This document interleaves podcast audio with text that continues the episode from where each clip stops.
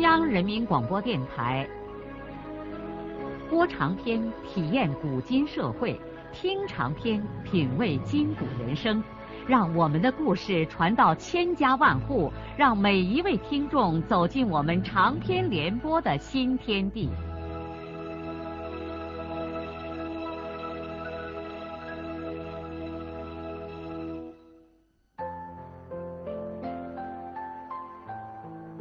听众朋友，请继续欣赏荣获茅盾文学奖的、由中国文联出版社出版的路遥的长篇小说《平凡的世界》，由李野墨演播。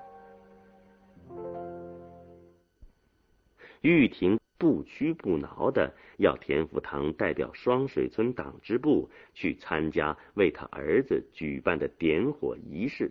并且在仪式上致辞，田福堂连眼皮也没往起抬，就说：“我病成这个样子，怎么去呀？你是不是眼睛瞎的，看不见了？你叫金俊山去，你终究是咱村的一把手啊！一把手算个屁！”我现在只剩下一把干骨头了。那县上的周县长还要亲自来出席呢。我没见过个县长，我们家里连地委书记都有呢。哼，你赶快去拍县长的马屁去吧，看他能不能把你也提拔一下。孙玉婷。不敢跟田福堂硬顶嘴，只好悻悻的走了。田福堂知道，在这种时候，你就是把孙玉婷骂成个龟子孙，他也不在乎。玉婷现在什么也不顾，只顾跑烂鞋的张罗这宗喜事。他会拖拉着烂鞋，一时三刻就趟过东拉河，兴奋的出现在金俊山的院子里。福堂在心里头骂孙玉婷：“哼，狗改不了吃屎。”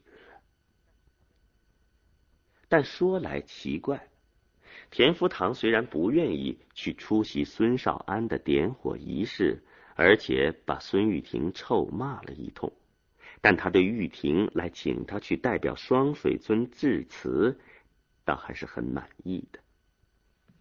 哼。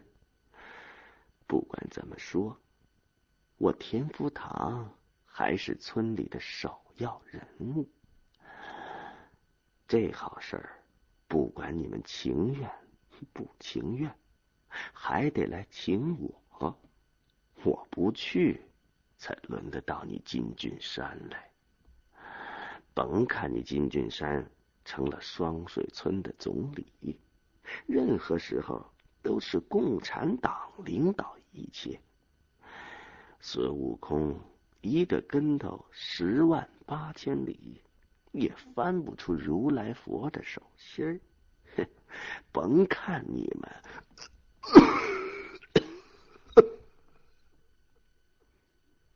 一阵猛烈的咳嗽打断了他的思索。正是因为内心活动过于激烈，才使这次咳嗽提前到来了。咳嗽过去以后，田福堂呻吟着，重新躺进破念盘的凹槽里。唉，心强命不强啊！要是家里不出这么多灾事，他的身体也许不至于垮到这种程度。只要他身体不垮下来，那双水村这阵儿头一个红火人，说不定还是他田福堂。哼，你孙少安小子办了个砖厂，我田福堂就办个铁厂，让你们瞧瞧。不过从内心里说，田福堂对孙玉厚的大小子。还是佩服的，这个小子的气魄就是不小。赶到银行贷万把块钱，还雇佣了村中几十号人马，弄起了砖厂。现在又请来县长，雷鸣击鼓的搞什么点火仪式。田福堂承认，在农村，这孙少安就是个人才。他由此也自然想起了当年少安和润叶的那些瓜葛。哎，眼下这小子扬眉吐气，前后沟踩的是地皮响，而福堂可怜的女儿却和一个残废人生活在一起。对于少安和润叶最终没有成亲。田福堂就是现在也没有半点懊悔之意。女儿的不幸是另一回事，而绝不是他没有和孙玉厚的儿子结婚。孙少安再飞黄腾达，也是个泥腿耙子。他有文化的女儿，应该找一个吃官饭的丈夫，当然不是缺胳膊少腿的。眼下。福堂对孙少安最大的心病，倒不在于孙少安发财，而是福堂强烈的意识到，双水村的公众逐渐被这个小子吸引过去了。孙少安现在尽管连个党员也不是，但几乎已经成了村中的领袖。某一天，双水村的权力是否要落到这个家伙的手里呢？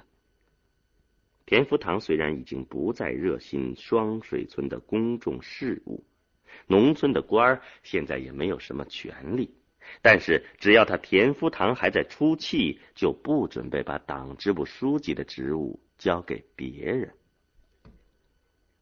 对田福堂这样的人来说，权力就算是象征性的存在，也是极其重要的。活着的时候，权力是最好的精神食粮；死去的时候，权力也是最好的安魂曲。他害怕的是，他要眼睁睁的看着权力交到别人手里。不，他哪怕躺在这破碾盘上不再起来，双水村党支部书记的职务，他也绝不放弃。哼，不管你们活的。怎么个美气？怎么个红火热闹？可我还是管你们的。田福堂就这样咳嗽一轮子，又不由自主的乱想一轮子。太阳已经西斜了，田家阁老后面大山的阴影，像一只怪鸟的巨翅，渐渐从山坡上。铺展下来，福堂的心情也暗淡了。他就像一只毫无抵抗能力的小鸟，怀着恐惧，等待那黑色的翅膀将它笼罩和吞没。他挣扎着从破碾盘上欠起身子，看见有许多人正纷纷的从南面的公路上走出来，大声喧哗着。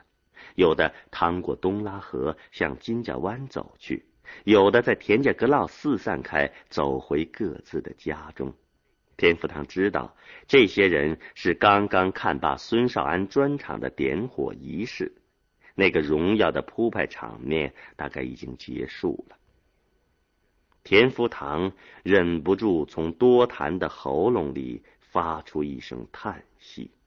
他感叹历史的飞转流逝，感叹生活巨大迅疾的改变。是的，想当年在双水村这个舞台上，他田福堂一直是主角，而现在是别人在扮演这个角色了。他年老多病，一个人孤零零的躺在这里，成了生活中一名无足轻重的观众了。在这个时候，像往常一样，老伴儿胳膊窝里夹着田福堂的夹袄，从大门外的院墙根下朝福堂走过来。只有这个人不会抛弃他。老伴儿用那永远的感情给予田福堂温暖和关怀。田福堂的眼睛里不由盈满泪水。他伤心的看见。无尽的煎熬和岁月的操磨，娃儿他妈满脸皱纹，头发也已经花白。他知道，几天以来，老伴儿为出走的儿子几乎夜夜在流泪。现在田福堂不再考虑其他的事情，又一次为不成器的润生痛苦的浑身发抖。他们老两口终于没有能够挽回最后的局面，眼巴巴的看着儿子离开了这个家，去寻找他那个花妈妈去了。而今只丢下他们老两口守在这空荡荡的院落里，这和被埋进坟墓有什么区别呀？老伴儿走到福堂的身边，犹豫了一下。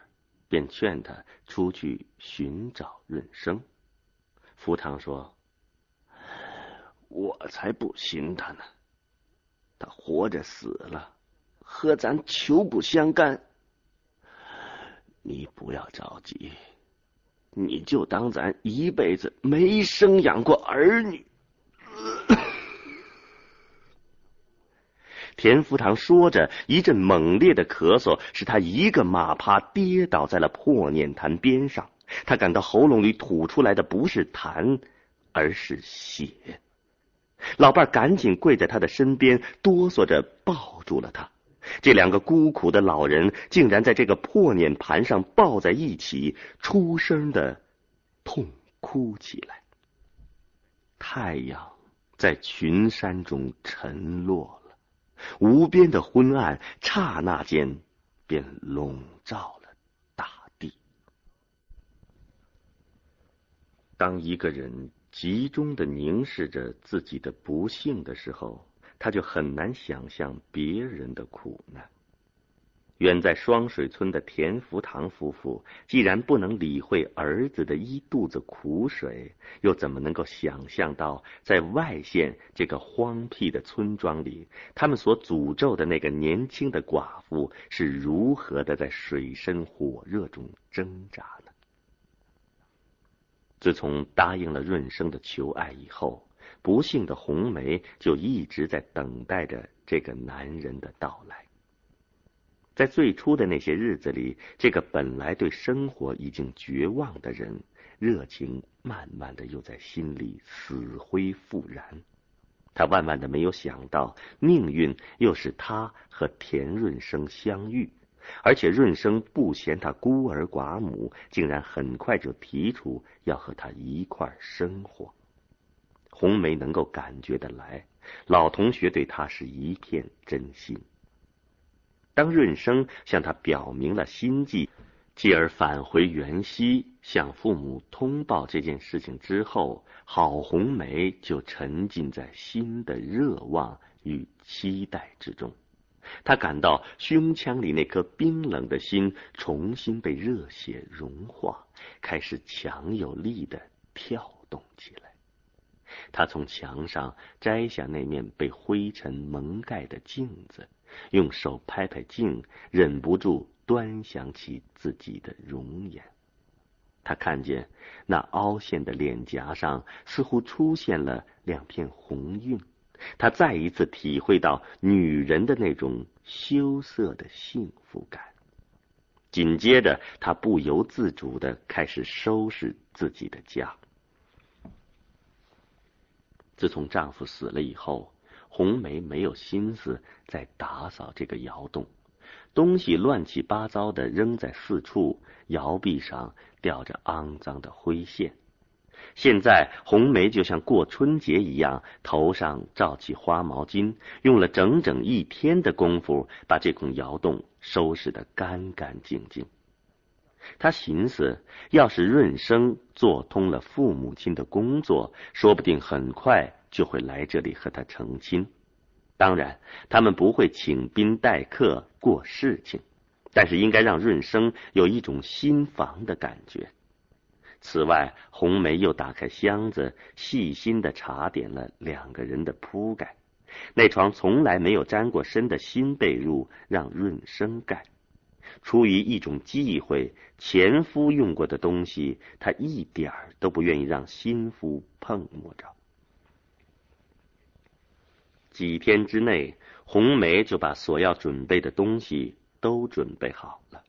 有些事情要等润生来了以后，两个人商量着办。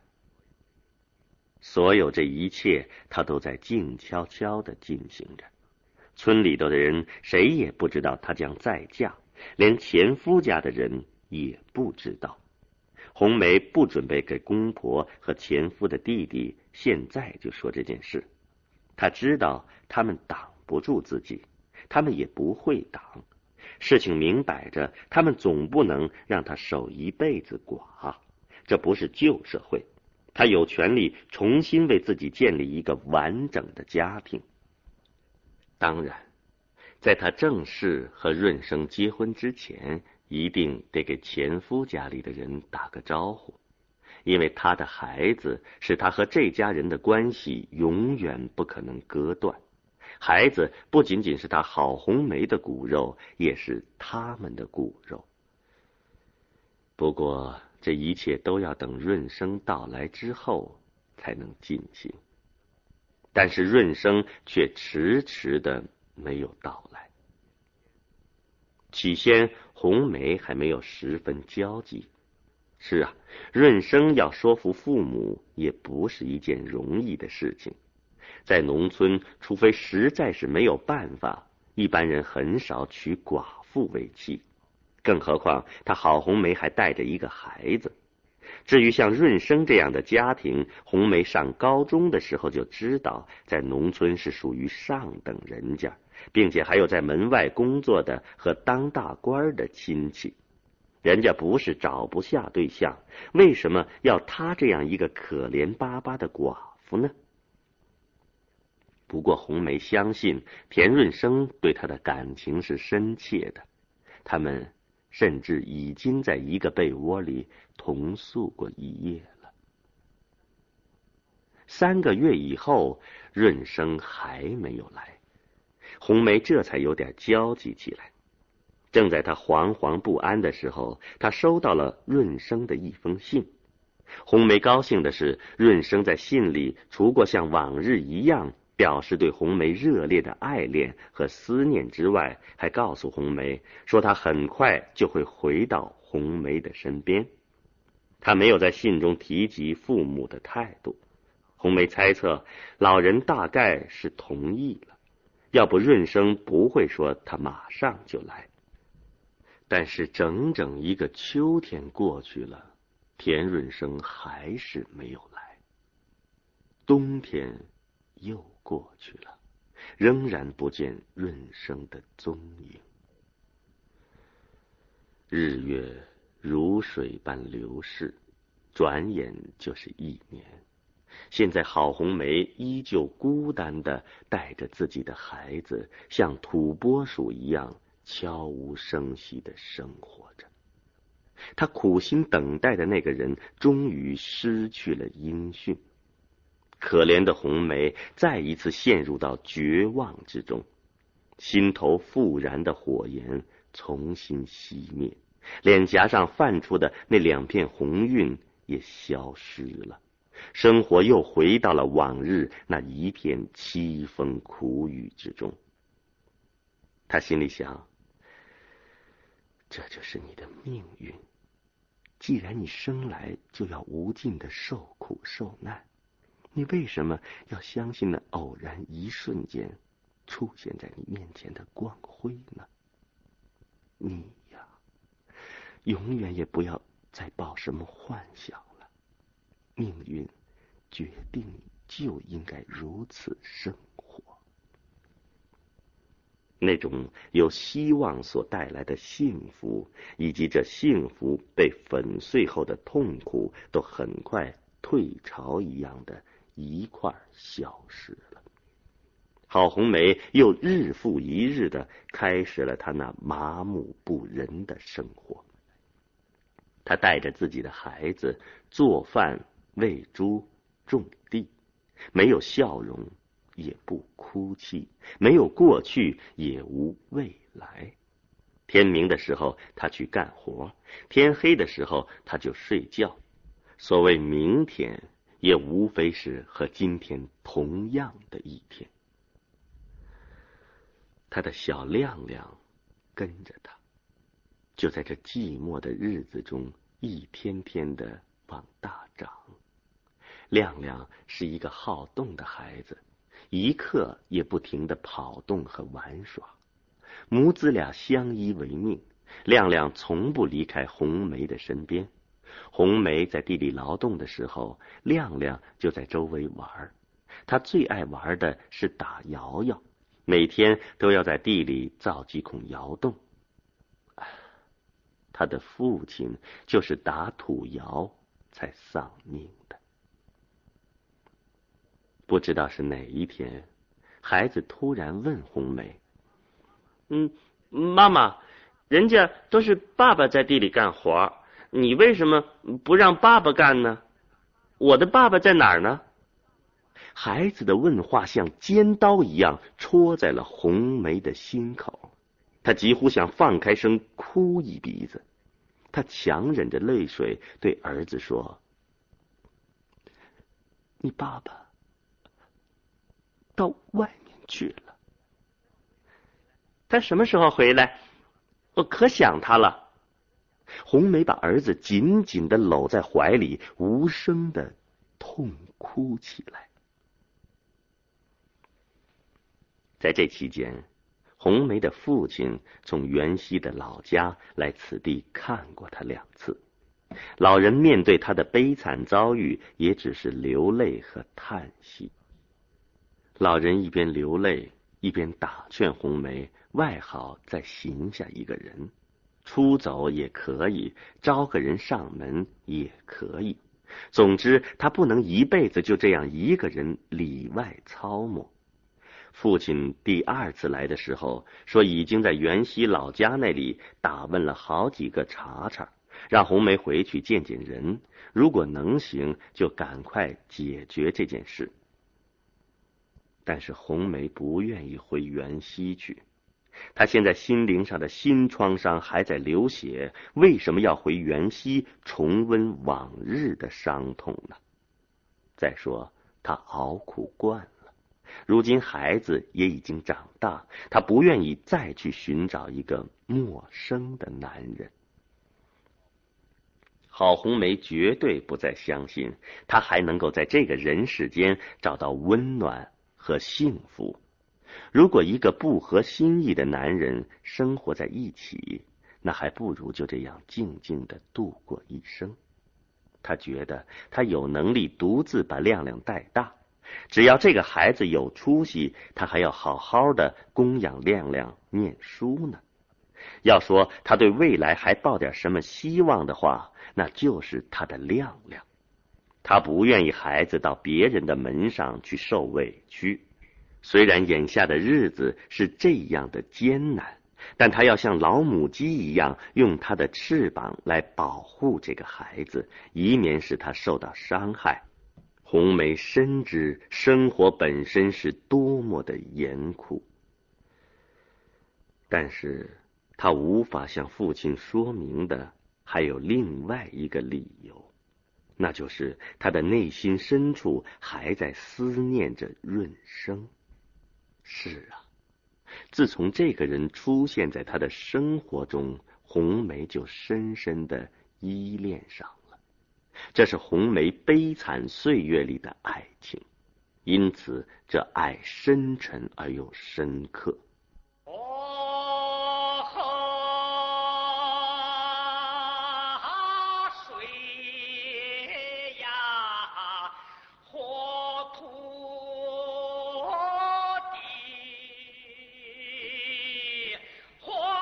路遥的长篇小说《平凡的世界》今天就播送到这里。您听了以后有什么感想、体会和建议？欢迎来信告诉我们。来信请寄中央人民广播电台听众工作部，邮政编码幺零零八六六。请明天继续收听。节目编辑叶咏梅。